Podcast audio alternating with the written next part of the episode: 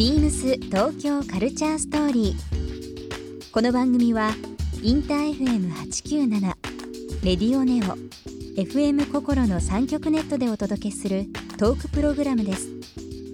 案内役はビームスコミュニケーションディレクターの土井博志。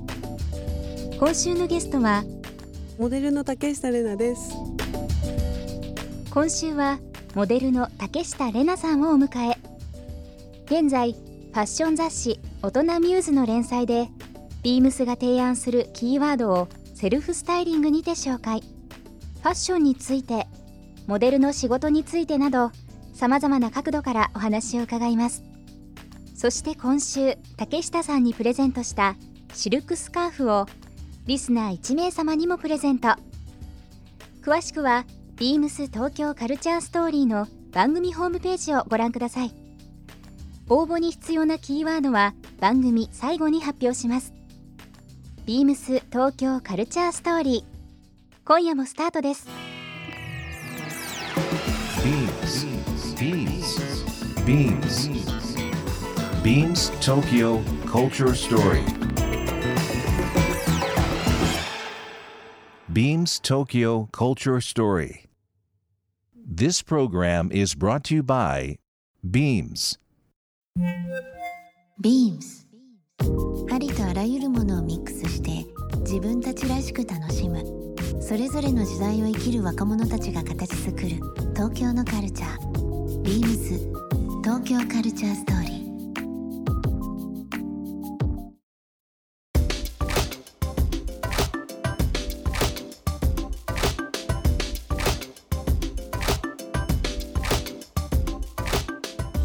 ビームスとのつながりという部分ちょっと冒頭に、あのー今週頭にお話しさせていただきましたけどもえーっともう今2018年もう19年もう迫ってますけど2015年の秋冬に、はい。からですね、はい。えーっと集英社の「バイラ」という雑誌ありますけどそちらの方でずっとこう2ページのページで言うと、まあ開いてうん両方のページですね、うん。2ページでずっとビームスバイラベーシックで BBB ですけど。うんうん。こちらをですねずっと連載ということをさせていただいてましたね、はい。はい。調べたら。そうですね。はい。結構これ長くですけども、そうですね、うん、はい。思い出せます？思い出せます。はい。デミルクスデミルクスビームスというレーベルですけど、うん。こちらの方で、えーフィーチャーさせていただいた。これ結構ページの最初の方でしたね。僕もすごく印象に残ってますけど。にあのと見て2ページですよね、うん、開いて右はい左のページですね、なんかこう、うん。まあ当時、まあ、今もそうですけどバイラってうん。20代、まあえー30代40代って結構その世代をまあまたいでいろんな方多分読者いらっしゃると思うんですけど、すごくねなんかこうビームスとしてもあのレイ・ビームスとかビームスボーイっていう割とこうカジュアルなうん。レーベルあるんですけど、デミルクスっていう、もうちょっと足伸ばした大人のねそうレーベルを立ち上げてまして、そちらのもう一つのアイコンとして出ていただきましたけどはいどんな思い出ありますかね？その今考えると。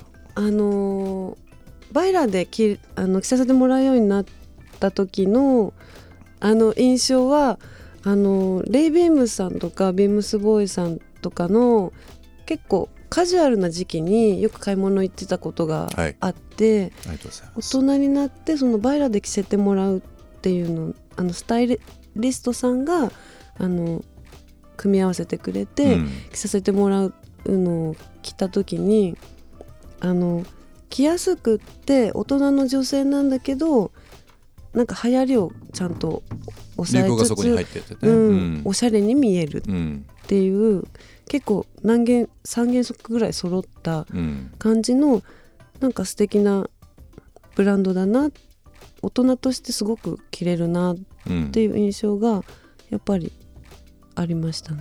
なんかあのー年を重ねるにつれて、うん、ちょっと大人っぽくしないといけないなとかちょっとこう社会に出て人前でっていうのはうん。結構そういうのってあの洋服を変えがちなんですけど、うん。まあビームスの提案としてはやっぱり普段自分らしさとか、うん。普段の自分っていうのをキープしつつ、うん。アイテムとか色味とかそれこそさっきうん。あのシルクのスカーフってありましたけどはい。ちょっと素材変えるだけで人ってやっぱり印象すごい変わってくうるん。と思うので、はい。あの綺麗にこうここまでは、うん。あの若い人だけのレーベル、うん。こっちから大人だけっていうことではなくてうまくそれがあ重なるようなものををあのしたいっていうのを僕今ちょっと話しながら思い出してたんですけうん。どでその時にアイコンとしてうん。どういう人物像がいいかなっていう時にまあうちのレディースチームとかうん。編集の人と話してる時にレナさんの名前出たのを覚えてます。うん、だからやっぱりこう、うんうん。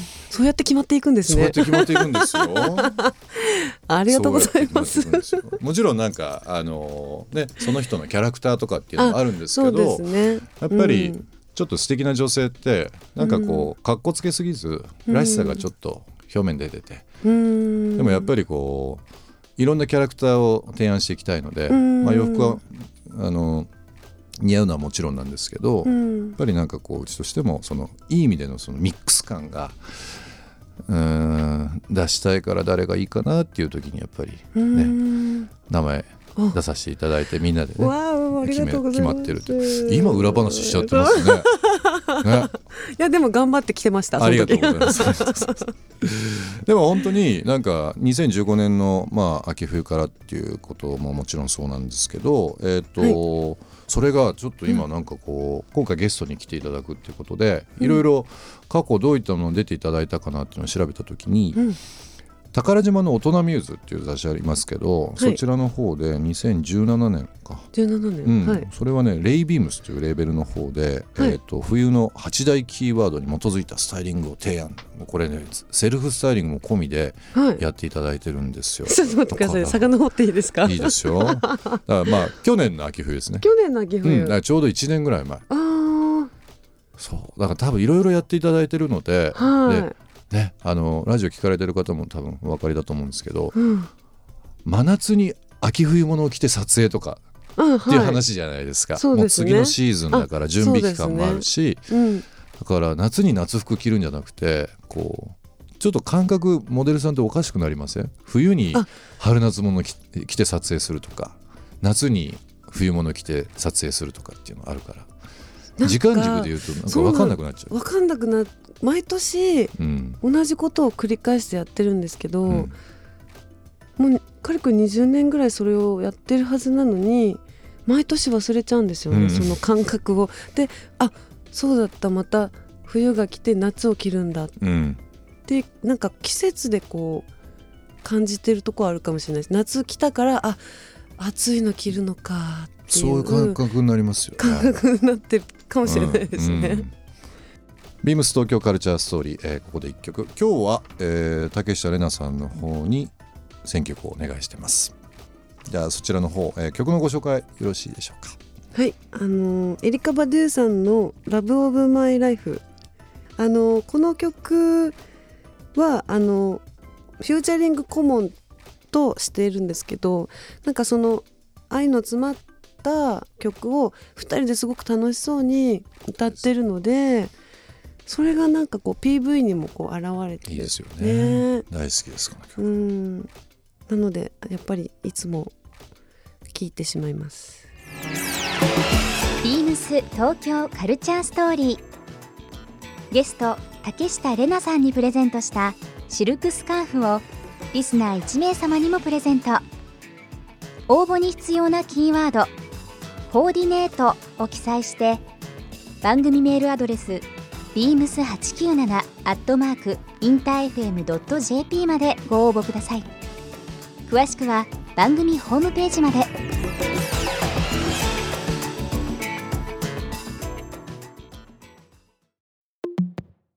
ビームスビームスイーメン原宿ショップマネージャー村田由美です。ビームスイーメン原宿は9月14日、原宿神宮前テラスの地下1階にオープンしました。デイビームスとビームスボーイのオリジナルアイテムと様々なテイストのセレクトブランドが揃います。世界のコレクションブランドと東京のストリートのムードをミックスしたスタイルをお楽しみください。ビームス東京カルチャーストーリー Beams Tokyo Culture Story. This program was brought to you by Beams.